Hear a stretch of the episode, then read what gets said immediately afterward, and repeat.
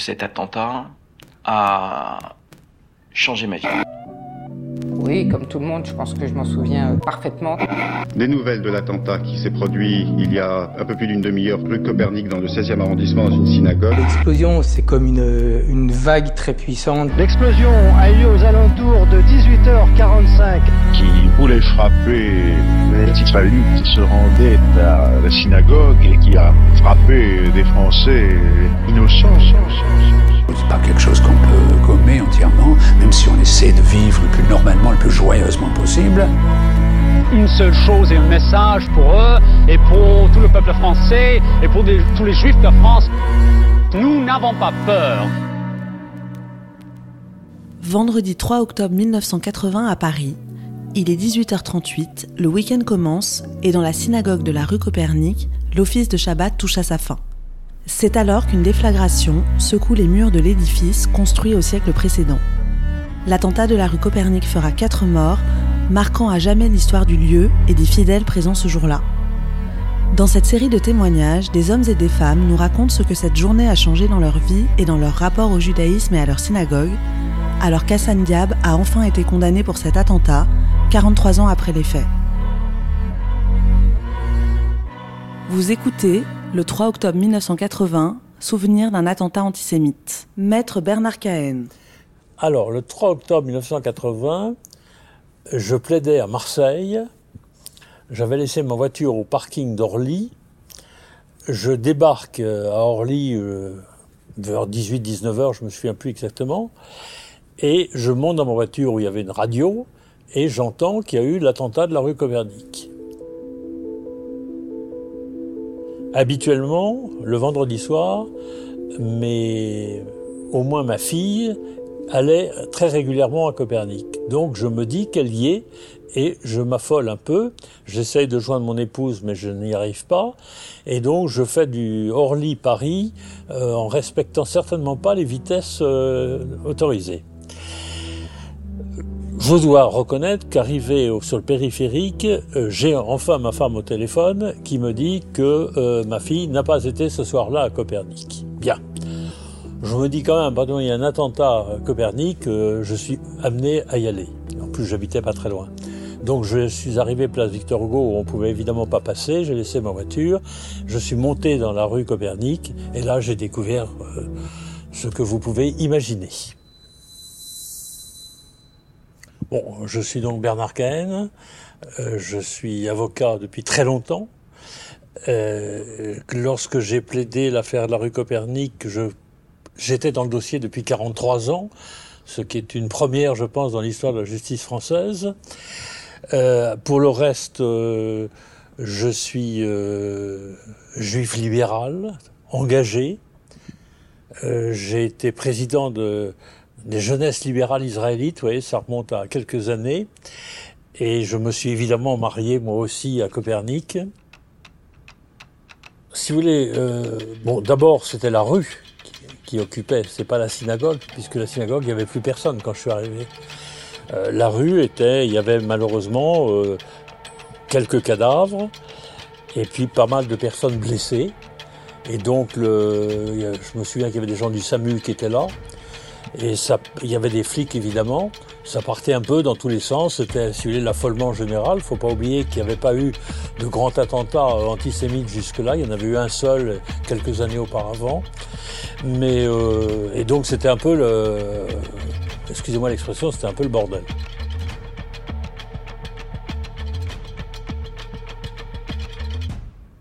Moi-même, j'ai été élevé dans, dans le cadre. J'ai fait ma bar mitzvah à rue Copernic, si vous voulez. Donc, euh, pour moi, euh, c'est la seule synagogue qui existait. Hein. Il, faut, il faut que vous soyez conscient que, étant un juif euh, né juste avant la guerre, je n'ai aucune formation juive. Donc, en réalité, j'ai été élevé dans le catholicisme pendant la guerre. Le prêtre voulait même que je sois enfant de cœur, mais ma mère a eu du mal à lui expliquer que mes grands-parents n'étant pas là, euh, c'était pas bien, euh, qu'il fallait attendre, etc. Bref, euh, on peut pas le dire, c'est un enfant juif, si vous voulez. Euh, donc, en réalité, après la guerre, je ne connais pas d'autres synagogues. c'est le hasard de la vie d'ailleurs qui a fait que ma mère a rencontré en 46 ou 47, si vous voulez, euh, le président de l'Union euh, libérale de l'époque, qui s'appelait Grésamer, qui est le père d'un grand journaliste, et euh, le Grésamer lui dit mais pourquoi vous venez pas à notre synagogue, etc., etc. Ma mère, qui avait fréquenté avant-guerre une synagogue, mais qui n'en fréquentait plus, du coup s'est remis à aller à la rue Copernic, et c'est comme ça que j'ai été amené à y aller. Voilà. Bien entendu, j'étais à la fois très marqué. En plus, je connaissais bien le rabbin Williams et donc euh, le, voir était très, très touché, lui encore plus que moi évidemment. Et puis il y avait quelques familles que je connaissais. Donc euh, il y avait des amis de mes parents qui étaient là. Euh, bon, bref, c'était quand même pour moi un, choc, un choc aussi. Alors il y a eu, si ma mémoire est bonne, effectivement, le samedi matin, il y a eu un office auquel euh, se sont rendus euh, des personnages officiels de la République et que très malheureusement pour lui, le président de la République, lui, euh, non seulement n'est pas venu, mais n'a même pas envoyé de message. Alors que son directeur de cabinet était juif et que son directeur de cabinet lui avait dit, il Giscard était à la chasse, hein, il y a eu un attentat à Paris rue Copernic, il serait bon que vous veniez. Et Giscard a préféré continuer sa chasse plutôt que de venir.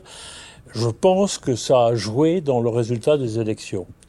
En tous les cas, certains sociologues le pensent puisqu'il a été battu, euh, je crois, d'à peu près un million de voix et qu'on peut penser que la communauté juive, plus les amis de la communauté juive et tout une sorte de, personnel de, gauche libérale, si vous voulez, qui aurait pu voter pour lui contre Mitterrand, euh, n'ont pas voté pour lui à cause de ça.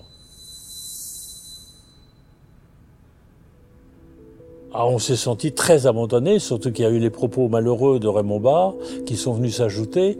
Et donc, si vous voulez, euh, c'est vrai que pendant 24 heures, on était tout seul. Alors, il y a eu le lendemain la grande manifestation à la République, où là, par contre, euh, on n'attendait pas autant de monde.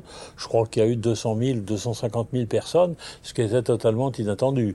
Et c'est vrai qu'il n'y avait pas que la communauté juive qui était là. Moi, j'ai retrouvé des tas d'amis, euh, de, anciens étudiants avec moi, etc euh, qui étaient là euh, parce qu'on considère. Si vous voulez, il faut, oui, il faut vous situer à l'époque. À l'époque, c'est pas un attentat arabe, c'est un attentat antisémite. Donc un attentat commis en principe par des jeunes français contre des juifs. Donc il y a le côté antisémite, si vous voulez, qui apparaît beaucoup plus. Et je pense que c'est ça qui a amené euh, cette foule dans la rue. Euh, personne ne voulait revoir les années 40-45. Je crois que c'était ça l'esprit, si vous voulez. Voilà.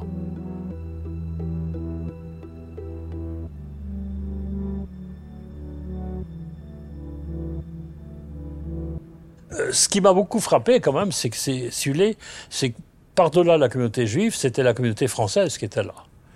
Et ça, vraiment, euh, à la manifestation, moi j'ai rencontré énormément d'amis qui n'étaient pas juifs du tout.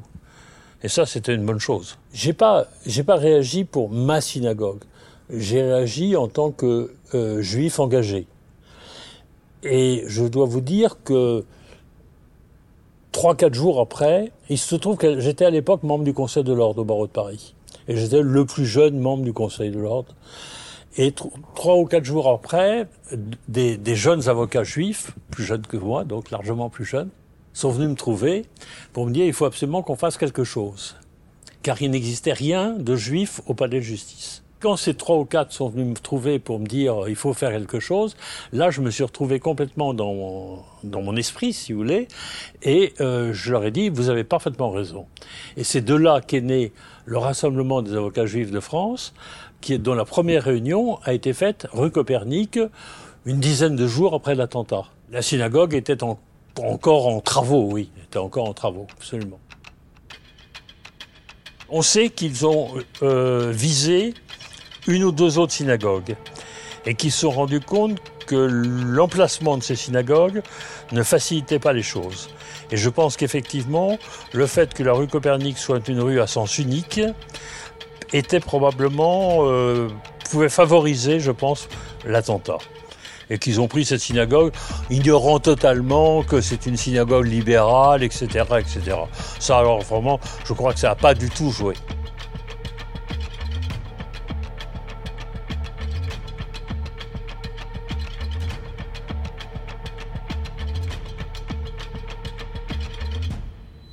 Le, chauffeur qui est décédé dans l'attentat était le chauffeur d'amis intimes de mes parents qui était donc à la synagogue ce soir-là. Et donc, je crois que dans les 3-4 jours, ils m'ont téléphoné pour me dire, écoute, euh, il n'est pas question qu'on laisse la famille Barbet euh, toute seule euh, à, se dé- dans les difficultés qu'elle a, etc., enterrement et autres. Est-ce que tu peux t'occuper du dossier? Voilà. Donc, je suis rentré dans le dossier, je vous dis, moins d'une semaine en tous les cas, après l'attentat. Et le hasard de la vie a fait aussi que j'avais des rapports déjà un peu amicaux, un peu, hein, avec le juge Bruguière qui a été chargé du dossier. Quand j'ai pris le dossier, c'était un dossier, de, pour moi, un gros dossier terroriste, si vous voulez. Bon, euh, le métier d'avocat vous conduit à ce genre de dossier quand on fait du droit pénal, ce qui était mon cas à l'époque. Le, le juge Bruguière, si vous voulez, avait commencé l'enquête sur une équipe de jeunes qui fréquentaient le- l'un des cafés de la place du Trocadéro et qui était marqué comme euh, extrême droite. Puis on s'est tout de suite, enfin la police s'est très rapidement rendu compte, le commissaire s'appelait Leclerc qui était un grand flic.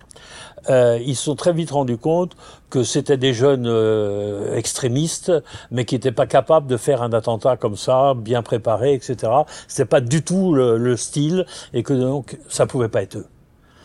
Et il a commencé à avoir des doutes sur effectivement l'origine palestinienne de l'attentat. Euh, mais si vous voulez, il n'y avait pas d'éléments qui permettaient. Ce n'est, je crois, que lorsqu'il y a eu un, un, un type, un, un vendeur de Hino à Montparnasse, qui a commencé à donner des éléments qui ont permis de situer. euh, il été, on lui avait acheté des trucs qui pouvaient servir à l'attentat, etc. Et ce type a eu l'idée d'aller voir les flics. Dire écoutez voilà moi j'étais étonné bon etc et c'est comme ça qu'on a commencé à partir voilà. Et puis après il y a eu euh, ce que vous savez euh, les gens qui ont été entendus. Bon je vais pas reprendre le dossier. Voilà Euh, pendant toute la période si je puis dire de Bruguière il va pas se passer grand chose c'est-à-dire que lui fait des efforts il travaille sur le dossier indiscutablement mais il n'a pas de résultat il y a plusieurs hypothèses qui ramènent à des Palestiniens. Il y a des gens qui sont interrogés, même à Paris. Il y a eu des, des gens qui habitent, même un type qui habitait avenue Foch, on a pu penser qu'il pouvait être derrière cet attentat, etc. Bref, on travaille, mais on échoue. Bien, donc tout cela, si vous voulez, va prendre quand même des mois et des mois. Il ne faut pas se faire d'illusions. Euh, Jusqu'au moment où Bruguière euh, quitte son poste, puisqu'il est nommé vice-président, et arrive à la place le juge Trévidic. Le juge Trévidic, il va très rapidement faire le point du dossier et il a l'intelligence de réunir les victimes. Et très rapidement, euh, l'avocat de la synagogue de la rue Copernic, lui, lui était très âgé, il prend sa retraite, et là aussi, la rue Copernic, me- comme je suis dans le dossier, que je suis un peu connu rue Copernic, ils vont me confier la défense de leurs intérêts. Donc je me retrouve, si vous voulez, avec trois, euh, trois des victimes, si je puis dire, euh, comme, euh, comme clients, et je vais collaborer effectivement assez efficacement avec Trévidic, avec lequel je, cr- je crée presque des liens d'amitié d'ailleurs, je dois dire. Non, je pense que le procès n'a rien changé. Euh, il faut bien, il faut, être conscient que l'absence de diable euh, pesait quand même pas mal. Hein. Et j'ai évidemment plaidé que c'était la preuve de sa culpabilité. À partir du moment où il venait pas, euh, ça montrait bien qu'il avait très peur de se faire arrêter et que la culpabilité pouvait apparaître comme presque évidente.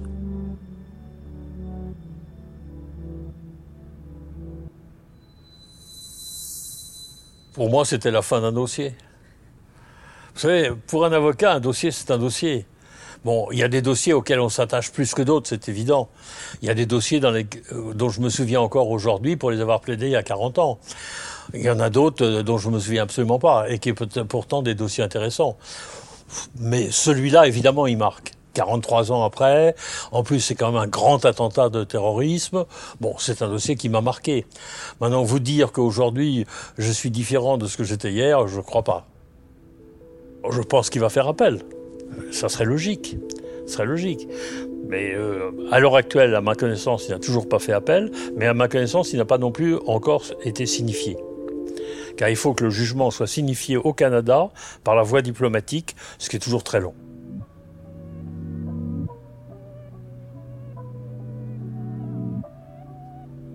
Une fois de plus, on est 43 ans après. Euh, les hommes qui sont au pouvoir, euh, permettez-moi de vous dire que le président de la République, il avait 4 ans. Donc pour lui, c'est l'attentat de la rue Copernic, c'est un attentat de, rentre dans l'histoire de France. C'est d'ailleurs un des éléments que j'ai, essayé de plaider, c'est de dire, on est 43 ans après, mais on est dans le cadre de l'histoire de France, car cet attentat marque l'histoire de France. Vous venez d'écouter le 3 octobre 1980, souvenir d'un attentat antisémite. Ce podcast a été produit par Milim pour Judaïsme en mouvement. Montage Elisa Azogi-Burlac. Mixage et musique Kevin O'Leary.